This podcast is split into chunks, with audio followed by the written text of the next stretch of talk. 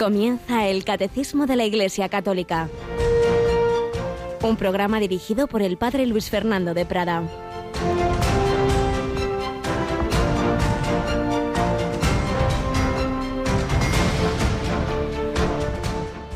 Llevarán en brazos a sus criaturas y sobre las rodillas las acariciarán, como a un niño a quien su madre consuela. Así os consolaré yo. Alabado sean Jesús, María y José. Muy buenos días. Empezamos mes de octubre y lo hacemos con la copatrona de las misiones, Santa Teresa del Niño Jesús, Santa Teresita, que hemos dicho siempre, y no porque fuera un alma pequeñaja, débil en un sentido negativo, infantilista, sino todo lo contrario. Pero ciertamente nos enseñó, es doctora de la Iglesia para algo para enseñarnos que en efecto, que ante Dios somos, debemos ser siempre, debemos darnos cuenta de que somos niños, niños pequeños, pobres, humildes, pero a la vez muy amados, acariciados como un niño por su madre. Así os consolaré yo. El que se haga pequeño como este niño es el más grande en el reino de los cielos. Yo creo que la frase que más veces he oído cuando una persona te abre su alma, o que nos repetimos a todos, a nosotros mismos en nuestros diálogos interiores, es, es que soy un desastre, es que no sirvo para nada, es que, es que lo hago mal, es que, es que soy un desastre, dale con el desastre. Bueno, pues vale, eres un desastre amado por el Señor. El niño pequeño se cae mil veces, pero sus papás le cogen, le quieren, le levantan. Pues así somos pobres, claro. No te creas que la santidad es no tener defectos. Santidad cristiana no es perfeccionismo soberbio. No, no. Es humildad, reconocer nuestra pobreza, unido a la confianza. El carro de la santidad necesita dos ruedas del mismo tamaño. Humildad, reconocer esa pobreza de cada uno, pero unido a la confianza. Dios me quiere, Dios me va santificando, Dios va llenando mi vacío. Si es demasiado grande, una de las dos ruedas, el carro se desequilibra. Ni una confianza que no se base en la humildad, porque entonces sería confiar en mí mismo, ni una falsa humildad que sea ver todo lo negativo de mí, desanimarme y deprimirme. De eso, nada. Bueno, pues ese es el camino que nos enseña todo Santa Teresita del Niño Jesús y de la cual esta mañana nos contaba, resumía su vida Yolanda Gómez. Aquí la tenemos. Buenos días, Yoli. Muy buenos días, padre.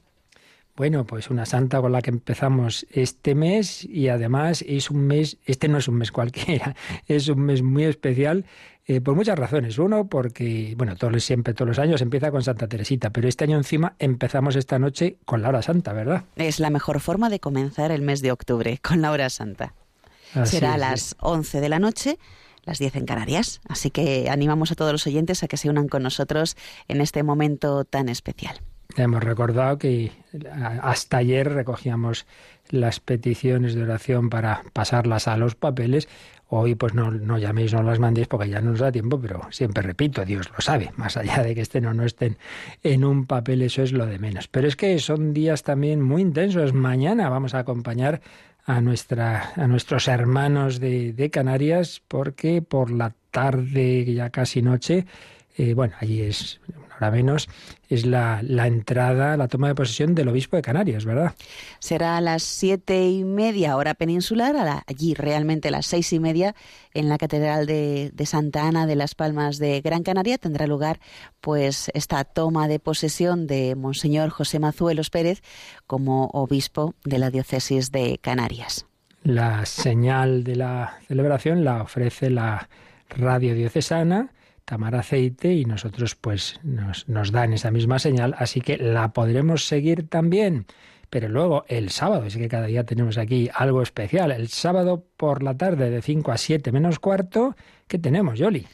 Pues vamos a tener esa presentación de la nueva programación de Radio María, porque aquí en Radio María no comenzamos en septiembre, como hacen otros medios de comunicación, sino que lo hacemos en octubre. Y vamos a eh, ofrecer a todos los oyentes, vamos a presentarles esos nuevos programas que nos van a acompañar durante este nuevo curso las nuevas voces, pues siempre, siempre nos da pena, pues cuando uno lleva años. Ayer me escribía, por ejemplo, Álvaro Carbajo, que llevaba el tiempo que un servidor, ocho años en la radio, pero decía, es que ya, ya, ya, ya necesito renovación. Bueno, pues seguirá el programa a la luz de la razón, pero no lo llevará él. Muchas veces es el propio voluntario que dice, yo ya necesito, tengo eh, un tiempo de descanso ya se ha cumplido mi ciclo, luego a veces vuelven, nos ha pasado con, con varios, en otras ocasiones pues es un programa así, que lleva ya años y siempre es buena, por todos los medios hay esos cambios y, y lo importante es que no es la persona, es como en las parroquias, los sacerdotes vamos pasando, lo importante es el Señor,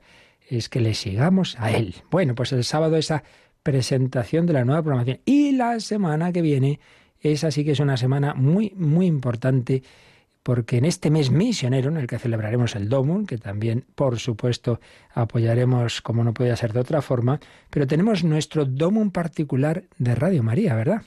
Será esa maratón que solemos nosotros pues celebrar en mayo y que este año, pues por las circunstancias de la pandemia, lo hemos pospuesto a este mes de octubre, que también es un mes muy bonito, como dice Padre, misionero, y con ese lema además de este año, llevemos a todos la sonrisa de María. Así que desde el martes día 6 hasta el sábado 10 de octubre vamos a ofrecerles una programación muy, muy especial. Y pedimos oraciones para que todas las limitaciones de movilidad no impidan, porque va a venir incluso el presidente mundial de Radio María, va a venir este nuestro buen amigo Jean Paul de Ruanda, que coordina las Radio Marías africanas, Bernard Micerrusen, bueno, y gracias a Dios y por la Virgen de Fátima que ha hecho su milagro, pues hace un sacerdote magnífico, enamorado de la Virgen, que si Dios quiere será el director de la que queremos que nazca también Radio María en Portugal y queremos también poner nuestro granito de arena para ayudar a nuestros hermanos de Portugal. Bueno, un montón de proyectos preciosos que iréis conociendo la semana que viene. Seguro que Santa Teresita, copatrona de las misiones, nos va a ayudar, pero vamos a terminar de conocer la vida de otro santo, Rafael Kalinowski.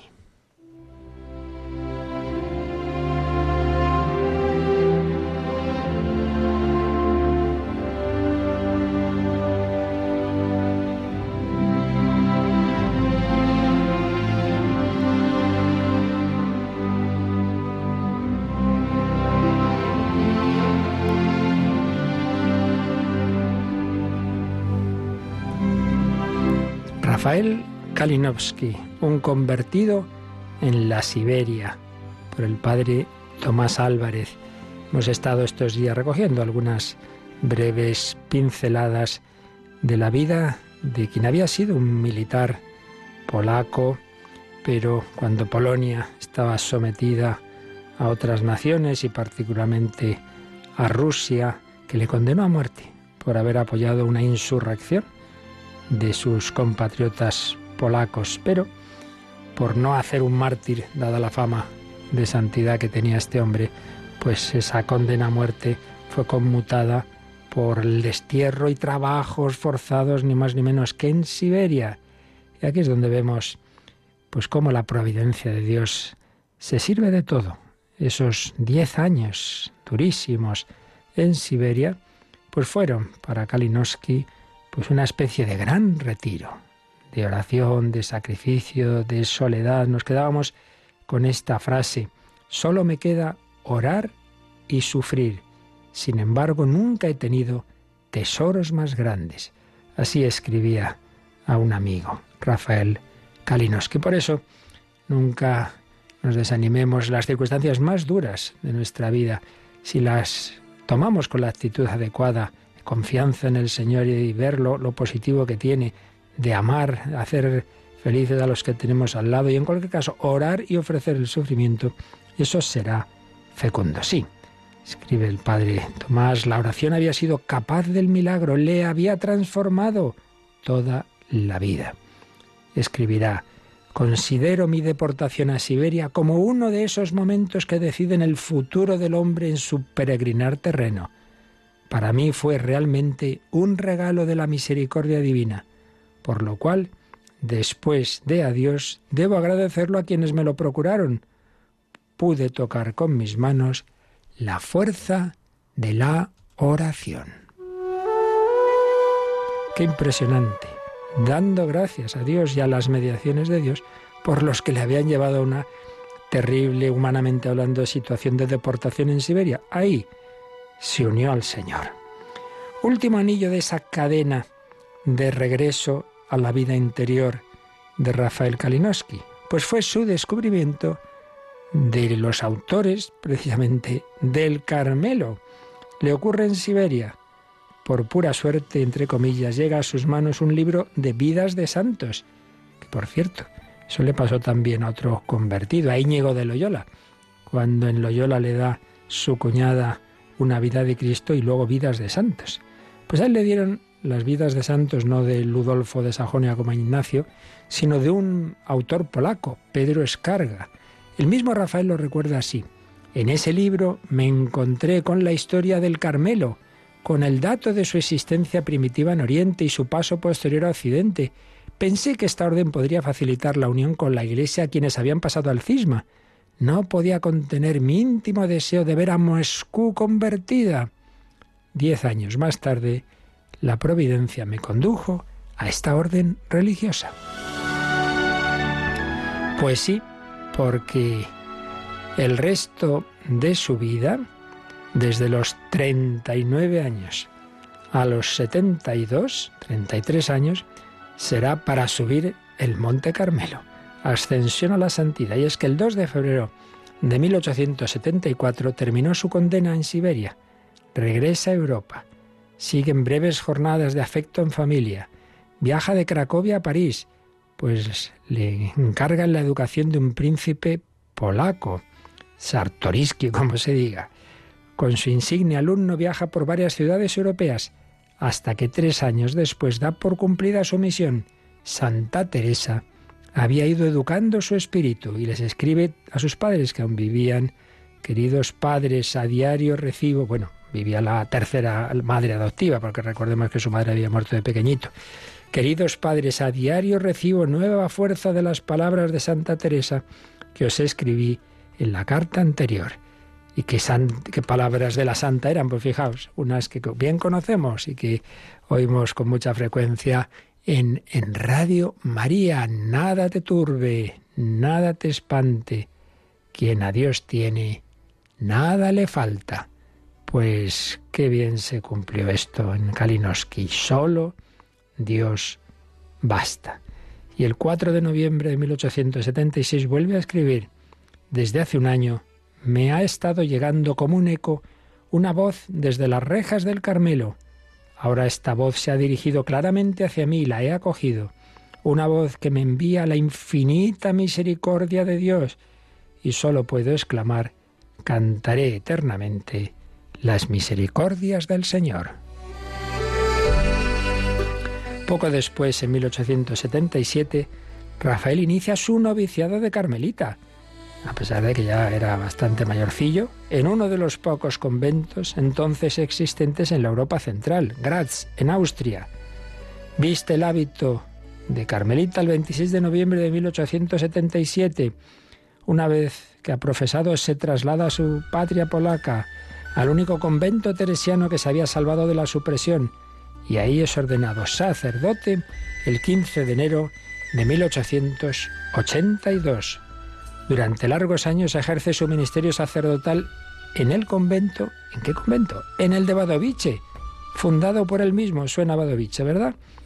Pues sí, es esa ciudad en la que iba a caminar el niño y joven Karol Wojtyła, que ante la tumba de Rafael Kalinowski, que moría el 15 de noviembre de 1907, ante esa tumba rezaría y ahí iría madurando su propia vocación sacerdotal.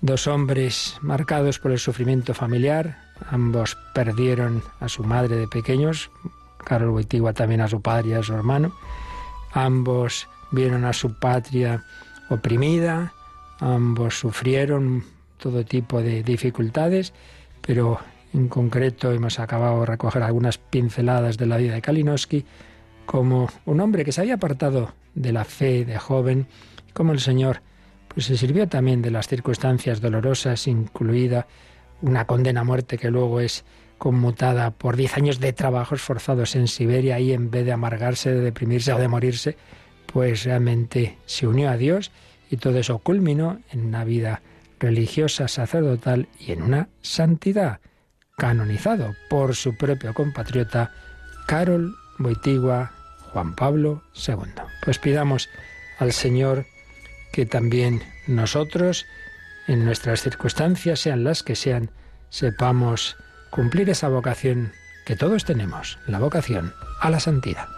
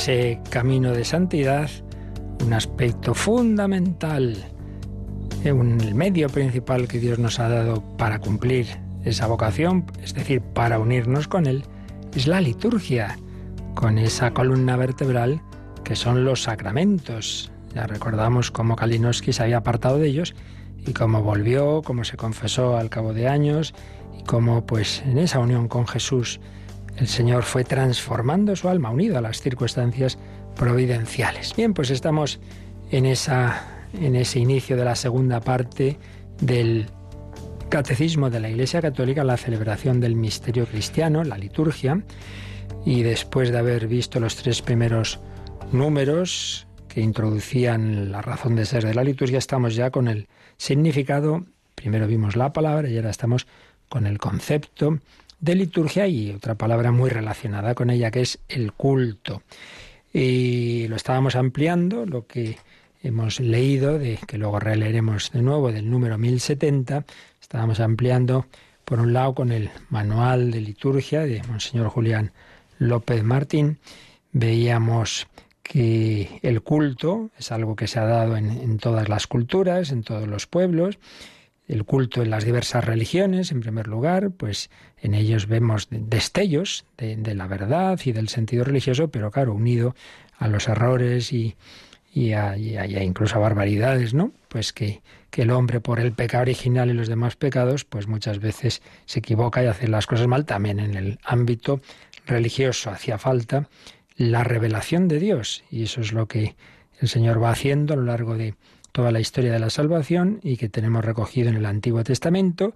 Nos recordaba don Julián López esas dimensiones del culto de Israel, que empieza de una manera así comunitaria en el Éxodo, cuando Israel es liberado por Dios de la esclavitud de Egipto y como pueblo da culto a Dios, al Dios único.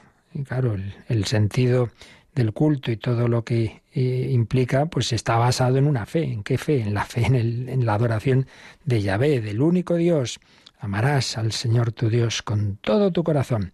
Camino hacia la tierra prometida, pero con esa dimensión tan importante de que lo primero por lo que Dios saca a su pueblo de Israel es para que le den culto, y lo hacen en la montaña del Sinaí. Luego ya, al llegar a la tierra prometida, se va organizando el culto y bueno, todo llega a la edificación del famosísimo templo de Jerusalén. Y veíamos estas dimensiones del, culto en Israel, la dimensión comunitaria, es un, un culto del todo el pueblo en la que se da una simbiosis entre lo social, lo político, lo religioso, lo cual no quita también la llamada a, a un culto personal y por eso una segunda característica, la dimensión interior. Eh, sí, es importante lo que se hace exteriormente y comunitariamente, pero siempre que brote del corazón. Y en tercer lugar, la dimensión escatológica. El recuerdo y la celebración de lo que Dios hizo en el pasado es un anuncio de lo que hará en el futuro. Y luego ya pasábamos al culto en el Nuevo Testamento. No hay una ruptura, hay una continuidad y una superación. La clave, el, el núcleo de todo el culto, como de todo el cristianismo, pues es la persona de Cristo, es el propio Jesucristo.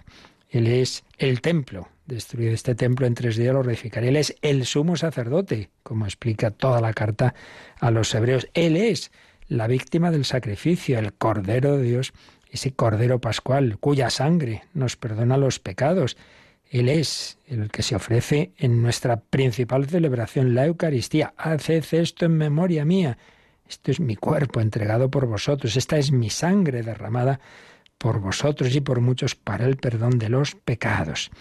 Un culto basado, pues, en la misma persona de Jesús, un culto comunitario y social. Haced esto, haced esto. Pero ya el pueblo no es un pueblo étnico, sino el pueblo de Dios, de cualquier raza, de cualquier nación, de cualquier cultura, pero unidos en el cuerpo místico de Cristo.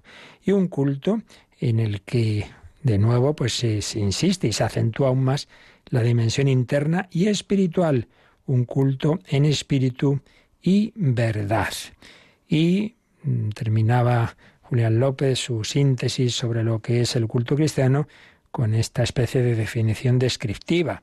El culto cristiano se define por los actos internos y externos, en los que el hombre creyente y la comunidad expresan su vinculación existencial a Cristo.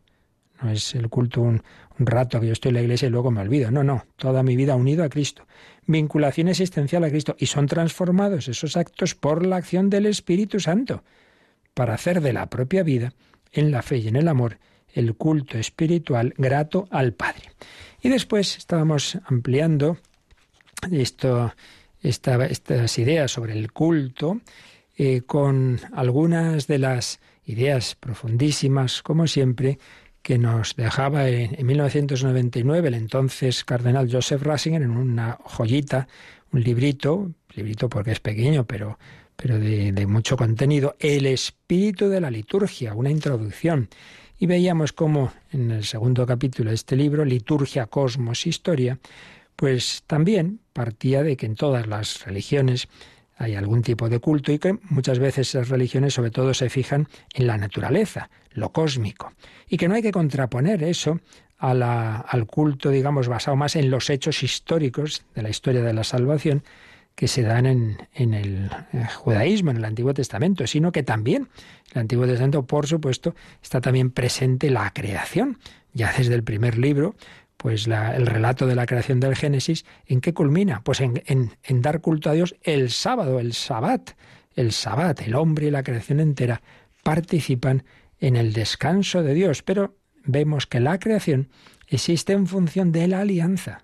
Una de las claves de todo el Antiguo Testamento es la alianza, la alianza entre Dios y el hombre, y sabéis que a lo largo de esa historia de la salvación se van haciendo, Dios va ofreciendo diversas alianzas y renovaciones de la alianza, ¿no?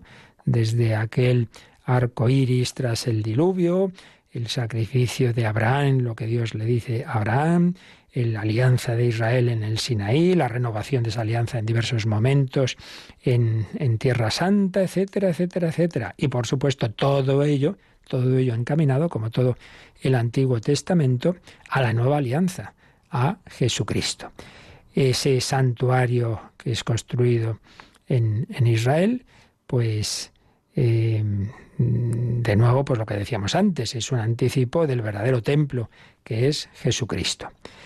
Y el sentido profundo del culto, que siempre debe brotar del corazón, la adoración del corazón hacia el único Señor.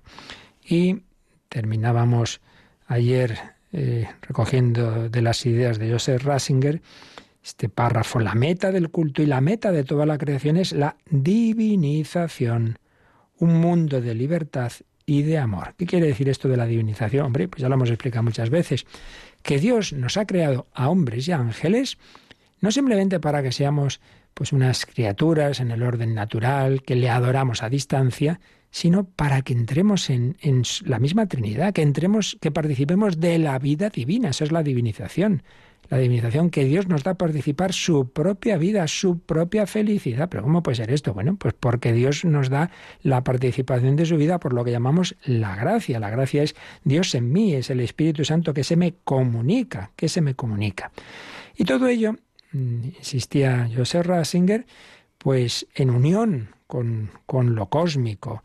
Y entonces aquí nos recuerda, yo solo estoy, no, no podemos contar todo lo que aquí escribe, lo resumo, diversas concepciones que ha habido sobre cómo se ha visto el mundo creado, por ejemplo, en, en Plotino y en otros autores, Aquí ya digo, aquí no, no vamos a detenernos, pero sí que es importante que siempre hay dos, dos palabras o dos ideas que están en estas concepciones.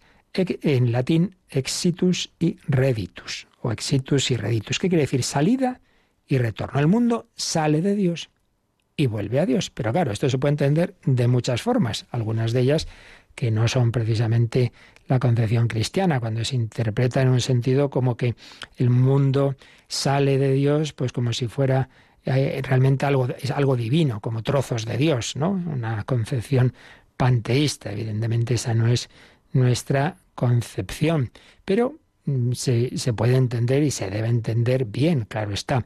¿Cómo? Bueno, pues eh, si para Plotino, si para Plotino y muchas religiones no cristianas el, lo creado, eh, el, hecho de que existan cosas eh, creadas es, hace que éstas sean algo malo. El ser no divino, el ser finito, para esa concepción de Plotino, es un ser caído, es un ser malo, que necesita ser sanado volviendo al infinito. Bueno, pues no es eso lo que nosotros entendemos porque para nosotros, y para el mundo judío también por supuesto, la creación de algo finito, sí, es finito, es limitado, pero no es malo. Vio Dios que todo era bueno, todo era bueno. Otra cosa es que entre esos seres estamos, como digo, los seres con un espíritu, espíritu puro los ángeles, o, o nosotros esa síntesis de espíritu y cuerpo, que estamos llamados a unirnos con Dios y que en efecto ha habido una caída, pero la caída no es por ser seres limitados, sino por el pecado. En nuestro caso, pues el pecado original y los demás pecados son los que nos han eh, separado de Dios, no por la creación, sino por el pecado. Entonces hay que volver a Dios. ¿Y cómo se vuelve a Dios? Bueno, pues se vuelve porque Dios nos da un camino de vuelta, porque Dios nos salva y porque nos dejamos salvar es una unión de libertades, la libertad de Dios y la libertad del hombre. No es algo automático. Entonces, ahí entra el culto, el culto cristiano, el culto verdadero, está también en ese esquema de exitus y reditus, pero explicado así. Vamos a ver cómo nos lo escribía el entonces cardenal Ratzinger. El exitus no es un descenso desde lo infinito, causa de toda miseria en el mundo. No, es algo tremendamente positivo. Es un acto creador y libre del Creador, que quiere que lo creado exista ante Él como algo bueno y que sea capaz de responderle en libertad y amor. En libertad y amor. El ser no divino no es algo negativo en sí, sino es el fruto positivo de un querer divino. Se basa no en una caída, como en Plotino, sino en una disposición de Dios que es bueno y crea cosas buenas. El acto esencial de Dios que da origen al ser creado es un acto de libertad. Exitus, el libre acto creador de Dios, apunta al reditus, a la vuelta. Pero este, esta vuelta, no significa la revocación del ser creado, significa que la identificación de la criatura autónoma consigo misma responda en libertad al amor de Dios que acepte la creación como su mandamiento de amor, y de esta forma surja un diálogo de amor, esa unidad completamente nueva que sólo el amor es capaz de crear. Esto es muy importante. Estamos llamados a unirnos con Dios, pero no por fusión en la que todo es Dios, de la misma manera el panteísmo, sino por unión de amor. Esposo y la esposa están muy unidos, pero cada uno es cada uno. Sí, están muy unidos sí hay un amor profundo. Cristo y la Iglesia, esposo y esposa. Sí, pero cada uno mantiene su identidad y libertad. En, en esa unión no se absorbe ni se disuelve el ser del otro, sino que precisamente en el darse a sí mismo llega a ser plenamente él mismo. El que buscare su vida la perderá, el que perdiere su vida la encontrará. Surge la unidad, que es superior a la unidad de la partícula elemental indivisible, la unidad a la que estamos llamados es no la unidad de las partículas simples, sino la unidad del amor. Este reditus es retorno, pero no disuelve la creación, sino que le da su carácter definitivo. Esta es la idea cristiana del Dios todo para todos, una expresión de San Pablo, Dios lo será todo para todos. Pero el todo está necesariamente ligado a la libertad, y es la libertad de la criatura la que dobla el exitus positivo del acto creador, incluso la quiebra hacia la caída, hacia el no querer depender, hacia el no al réditos. Es decir, lo que nos separa de Dios no es el haber sido creado, sino el pecado. El amor es entendido ahora como dependencia y entonces es rechazado. ¿Ese es el pecado original? No, no, no queremos depender de Dios. En su lugar se coloca la autonomía y la autarquía, ser solo desde sí y en sí mismo, ser un Dios por propio poder. ¿Veis? Esto es lo que le dice el demonio a los primeros hombres. Seréis como Dios. Pero seréis como Dios no por el ofrecimiento que Dios nos hace en su misericordia de su propia vida, sino por, el, la propia conquista contra Dios, como en el mito griego de aquel que va a robar el fuego de los dioses, ¿no? Pues no, no, ese no es, no es ese camino de Prometeo, sino el recibir el, el fuego que nos trae Jesucristo en Pentecostés, el don del Espíritu Santo, fruto de su amor. Ese es el camino, no por la soberbia y la autosuficiencia del hombre, sino por la acogida del don de Dios. El retorno, en esa actitud soberbia, ya no es deseado. El ascenso por, el ascenso por propio esfuerzo resulta ser imposible. Si el sacrificio es esencialmente el retorno hacia el amor y con ello divinización, entonces tiene que incluirse en el culto el momento de cicatrización de la libertad herida, de expiación, de purificación. Somos pecadores, hemos caído en esa soberbia, hemos caído en el pecado original, tantos otros pecados, ¿cómo volver a Dios? El Señor nos ofrece un camino de unión con Él, nos ofrece un verdadero culto que incluye que Él sana nuestras heridas. Por eso, a la vez que damos culto a Dios, somos perdonados, sanados, santificados, purificados. Por eso la salvación necesita del Salvador. Y los santos padres lo expresaron en la parábola de la oveja perdida no solo un hombre en particular, sino toda la humanidad. Es una oveja que eh, ya no es capaz de salir de las zarzas, ni de encontrar el camino que le lleva a Dios. El pastor va a buscarla, la lleva de vuelta a casa. ¿Quién es el pastor? El Logos, la palabra eterna, el sentido eterno, el Hijo de Dios, que se pone en camino del cielo a la tierra, que carga la oveja sobre sus hombros, es decir, adopta la naturaleza humana y como hombre Dios lleva a la criatura humana de vuelta a casa. Y así se hace posible el reditus, que lleva al retorno. Con ello el sacrificio adopta la forma de la cruz de Cristo, del amor que se da en la muerte. Ese es el culto definitivo, el que el Hijo Eterno de Dios, hecho hombre, nos enseña a dar, a ofrecer la vida, a unirnos a Él, a unirnos a su sacrificio, orar y sufrir. Oíamos a Kalinowski unir al Señor, y bueno, y toda la vida, y también gozar todo el culto es participación de esa Pascua, de Cristo, de ese paso de lo divino a lo humano, de lo humano a lo divino, de la muerte a la vida, hacia la unidad de Dios y del hombre. Por eso dirá Jesús, cuando yo sea elevado sobre la tierra, atraeré a todos hacia mí. ¿Cómo volvemos a Dios?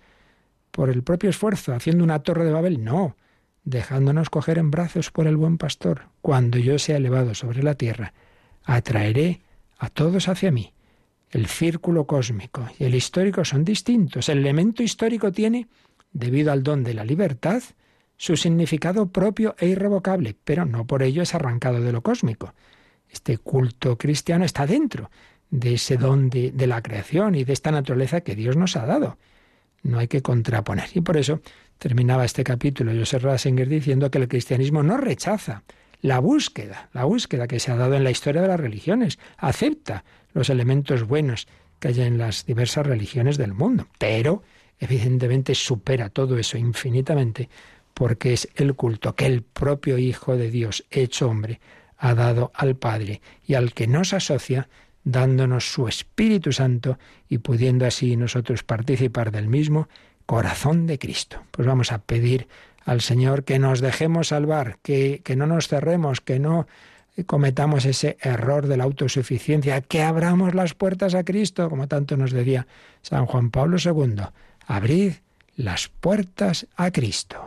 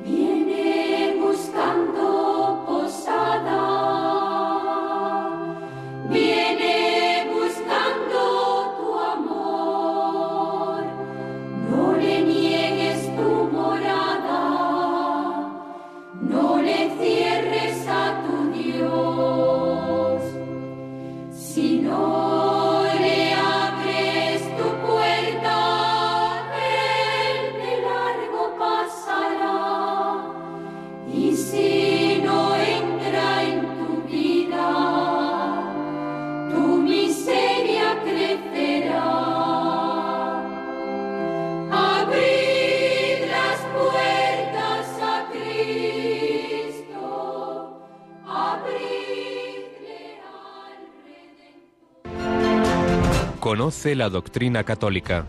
Escucha el catecismo de martes a jueves de 8 a 9 de la mañana y los sábados a la misma hora profundizamos en los temas tratados en el programa En torno al catecismo.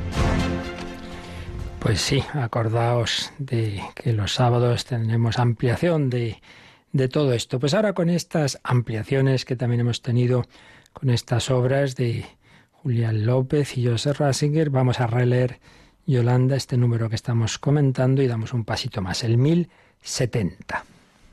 La palabra liturgia en el Nuevo Testamento es empleada para designar no solamente la celebración del culto divino, sino también el anuncio del Evangelio y la caridad en acto. En todas estas situaciones se trata del servicio de Dios y de los hombres.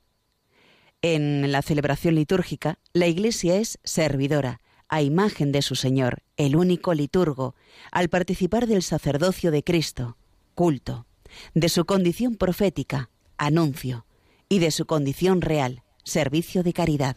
En este primer párrafo de este número 1070, pues que ahora lo podemos entender mejor, pues vemos que el culto cristiano no solo son esos actos de oración, etcétera, sino toda la vida. Por eso incluye la caridad, incluye la evangelización, pero siempre desde la unión con ese buen pastor, sumo sacerdote, liturgo, que es Jesucristo, sacerdote, profeta y rey. Y entonces, participando del propio ser de Cristo, pues tenemos esas dimensiones, ¿no? Que nos ha dicho esta última frase, ¿no? El culto en el sentido ya más estricto de la palabra, eh, el anuncio como profetas y el servicio de la caridad, porque la realeza de, Cristo Rey es una realeza de amor. Y después de, este primer párrafo, con citas que ya vimos en su momento, de distintos pasajes del Nuevo Testamento sobre el culto y sobre la liturgia, después de, de esto que acabamos de leer, viene una cita del Concilio Vaticano II, de la Sacrosantum Concilium, que viene a ser una especie de, de definición descriptiva de lo que es la liturgia, que es lo que enseguida nosotros también vamos a ampliar. Leemos esta, esta cita en primer lugar. Con razón se considera la liturgia como el ejercicio de la función sacerdotal de Jesucristo, en la que mediante signos sensibles se significa y se realiza, según el modo propio de cada uno, la santificación del hombre y así el cuerpo místico de Cristo, esto es, la cabeza y sus miembros, ejerce el culto público integral, por ello, toda celebración litúrgica como obra de Cristo sacerdote y de su cuerpo, que es la Iglesia, es acción sagrada por excelencia cuya eficacia, con el mismo título y en el mismo grado, no la iguala ninguna otra acción de la Iglesia. Así pues, después de haber visto como un poquito el contexto de todo lo que significa el culto en la historia de las religiones, en el judaísmo, en el cristianismo, pues ahora ya aterrizamos en lo que hoy día llamamos liturgia. Recuerdo que antes de entrar en el comentario de todos estos números hicimos una introducción en cuatro programas en la que, bueno, también fuimos hablando de esto, no importa repetir cosas, hay desde una perspectiva más histórica, como, pues sobre todo desde hace mm, cerca de dos siglos, pues se ha ido profundizando en lo que se llama el movimiento litúrgico, se ha ido profundizando en la riqueza que hay en estas realidades y que no veíamos que no son simplemente ritos o, meras ceremonias, sino bueno, lo que estamos viendo aquí, ¿no? Entonces, bueno, vamos a recordar algo de, lo que entonces vimos, pero yendo ya a la parte final, digamos, de todo ese proceso. Eh, y de nuevo, pues nos sirve la síntesis de Julián López en su manual de liturgia. Eh, ¿Qué significa? ¿Qué es? ¿Cuál es el concepto de liturgia? Como vimos eh, hace ya días, pues no hay que quedarse ni en una visión meramente estética, pues ceremonias que quedan bonitas, la forma exterior y sensible del culto, el conjunto de ceremonias y ritos, es quedarse en aspectos externos y estéticos del sentimiento religioso, ¿eh? que no es que estén mal, pero es una cosa como muy parcial. Tampoco hay que quedarse en meras definiciones jurídicas el culto público de la Iglesia el que es regulado por su autoridad. Pues es verdad que hay unas normas en lo que es la liturgia, pero, pero eso es al servicio de algo más grande, sino que hay que ir a conceptos teológicos y cómo en, esas, en esos siglos se ha ido pues cada vez viendo, como se, hace en general en toda la teología, ¿no? dentro de lo que las cosas ya están en, en, su origen, que es la revelación del Señor, pero la teología va profundizando cada vez más en esa, en esa, en esa fuente que tenemos ya dada desde el principio. Y entonces, pues se fue viendo que la liturgia es el culto de la Iglesia como tal, no simplemente el que cada uno pueda hacer particularmente, Mm, el, el, culto que, que viene de, de, Cristo en cuanto que está unido con, con, la Iglesia. Hay una definición de un autor Bagallini que decía, la liturgia es el conjunto de signos sensibles, eficaces, eficaces de la santificación y del culto de la Iglesia. Aquí tenemos por un lado algo propio de que ya veremos de la definición de los sacramentos, que son signos sensibles y eficaces, pero luego, luego, algo también muy importante, y es que hay siempre un doble movimiento. Por un lado, hacia arriba, culto de la Iglesia hacia Dios, pero por otro lado, hacia abajo, la santificación. A la vez que al participar en un acto litúrgico, por un lado, glorificamos a Dios, lo alabamos, le damos gracias, Señor, te en la Santa Misa, Eucaristía, te damos gracias, sí, sí, pero a la vez recibimos gracias. Somos santificados. Dos aspectos que siempre hay que ver unidos. No voy simplemente a santificarme, sino a dar culto a Dios. Doy culto a Dios y a la vez el Señor me santifica. ¿Cómo toda esa reflexión teológica eh, culminó en buena parte en una gran encíclica del Papa Pío XII, que muchas veces se nos olvida, que él preparó mucho de lo que luego iba a tener un tratamiento más a fondo, más detallado en, eh, el Concilio Vaticano II, pues ya Papa Pío XII había hablado de, de, la, de, profundizar en la Sagrada Escritura, en la liturgia. Bueno, pues en la liturgia tiene la encíclica Mediator Dei. Y ahí ya recuerda que la liturgia no es meramente algo estético o jurídico, que el fundamento es el sacerdocio de Jesucristo, que la Iglesia, fiel al mandato de su fundador, continúa en la tierra ese oficio sacerdotal del Señor.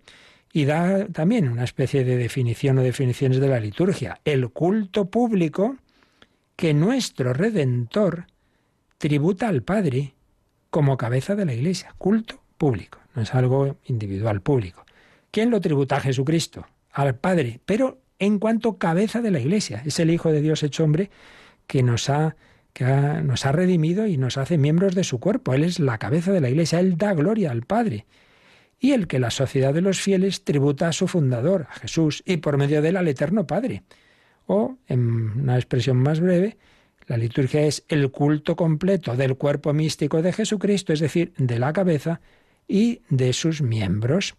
Entonces ya esta encíclica sitúa a Jesucristo en el centro de esa adoración, de ese culto que la Iglesia da a Dios. Se afirma la presencia de Cristo en toda acción litúrgica. Pero todavía faltaban algunos elementos ahí como la historia de la salvación, cómo se hacen presentes los misterios de Cristo. Entonces, ya el siguiente momento fundamental es el concepto de liturgia en el Vaticano II.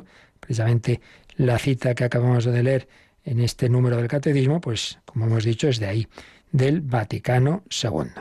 Y entonces, pues ahí nos encontramos que la liturgia, que es lo primero de lo que trató el concilio, es el primer gran documento que se aprueba, es la Sacrosantum Concilium, sobre la liturgia, pues se sitúa como un elemento esencial de la vida de la Iglesia.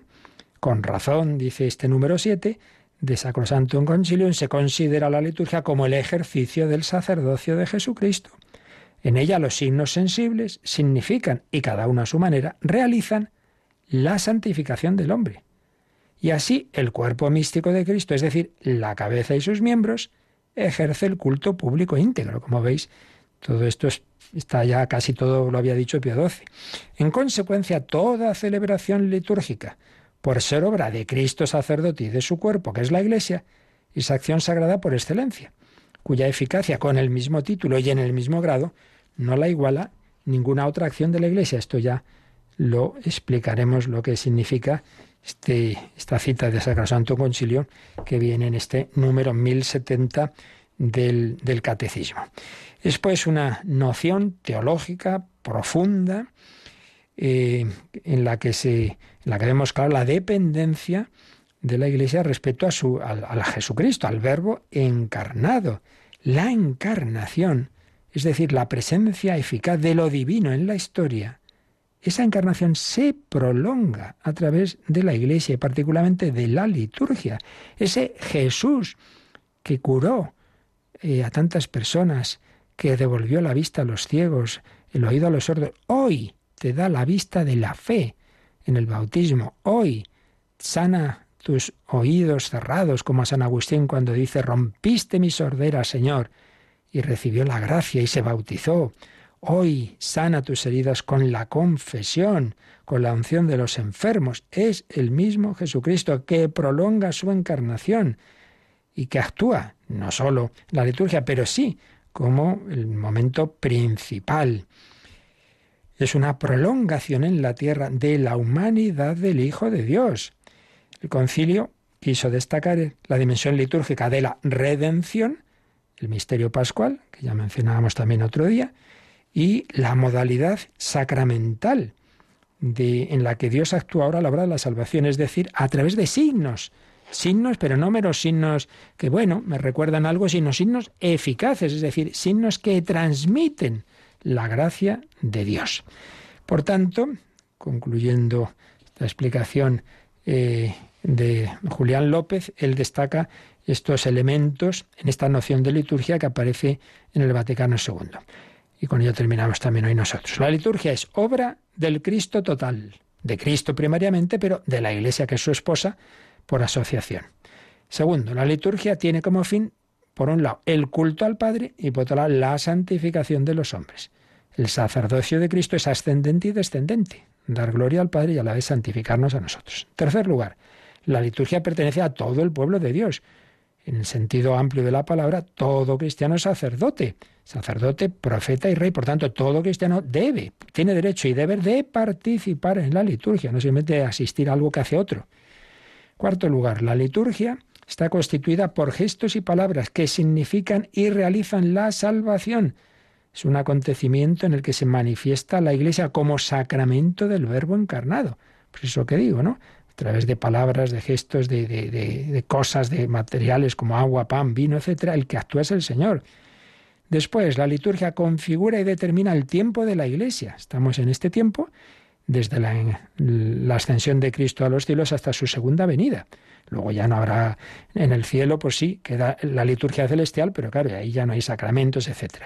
Y finalmente, la liturgia es fuente y cumbre de la vida de la Iglesia. La famosa expresión latina, fons et culmen, la fuente de la que proceden todas las gracias, claro, porque la liturgia hace presente a Cristo y su misterio pascual. Todo nos viene de ahí, de la muerte y resurrección, fuente y culmen. Todo lo que hacemos en la iglesia al final debe acabar ahí, debe acabar glorificando a Dios. En síntesis, termina Julián López, se puede definir Aquí propone su propia definición que un poco integra todo lo que hemos visto. La liturgia como la función santificadora y cultual santificadora, santificación y culto. Función santificadora y cultual de la Iglesia, esposa y cuerpo sacerdotal del Verbo encarnado, para continuar en el tiempo la obra de Cristo por medio de los signos que lo hacen presente hasta su venida. Bueno, luego nos quedaría explicar un poquito eso último que decía esa cita del Vaticano II de que la eficacia de la liturgia no, no es igualada por ninguna otra acción, pero bueno, lo dejamos ya para el próximo día, que se nos ha ido el tiempo y no sé si dará tiempo a, alguna consulta vuestra, pero bueno, al menos dejamos unos momentos finales, como siempre, de reflexión, de oración y si da tiempo rápidamente alguna consulta que queráis hacer. Participa en el programa con tus preguntas y dudas. Llama al 91005 9419. 91005 9419.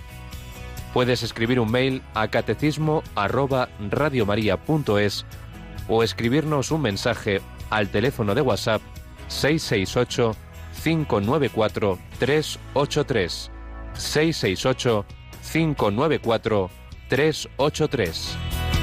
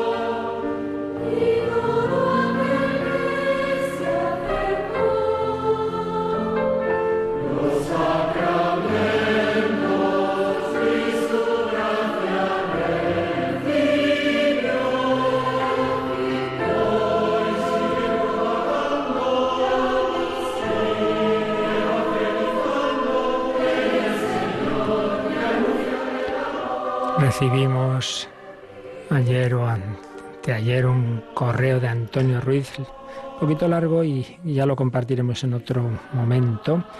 Pero bueno, alguien, su madre mayor, escuchando siempre Radio María, y él años alejado, buscando por todos lados, metiéndose en cosas peligrosas de nueva era, de, de en fin, de esto que hoy día muy, está muy extendido, de reiki, de tal, de cual, hasta que por fin sacerdote exorcista le ayuda, le aconseja espiritualmente, etc.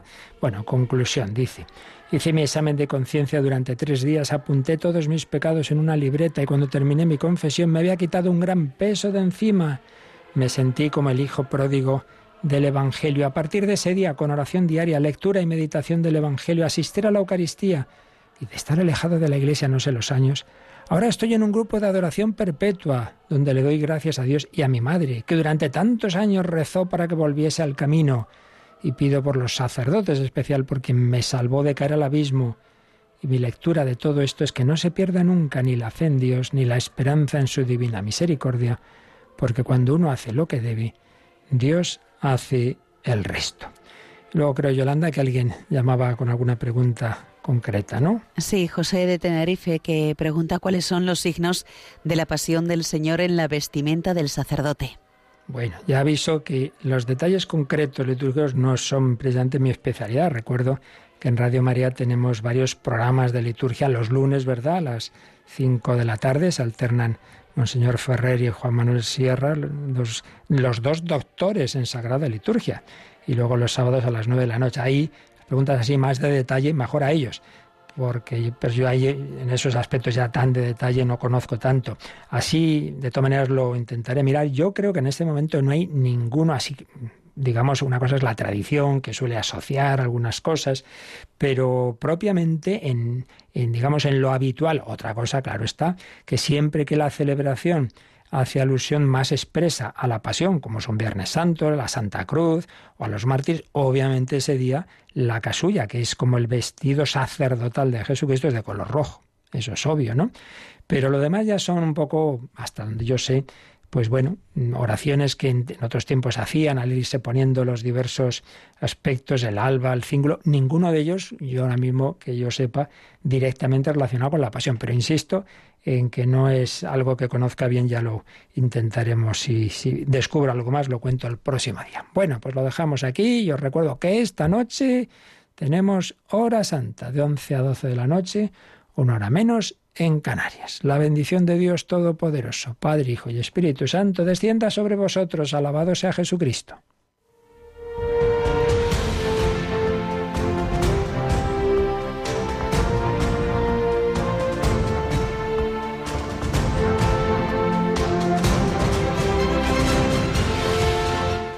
Han escuchado en Radio María el Catecismo de la Iglesia Católica un programa dirigido por el Padre Luis Fernando de Prada.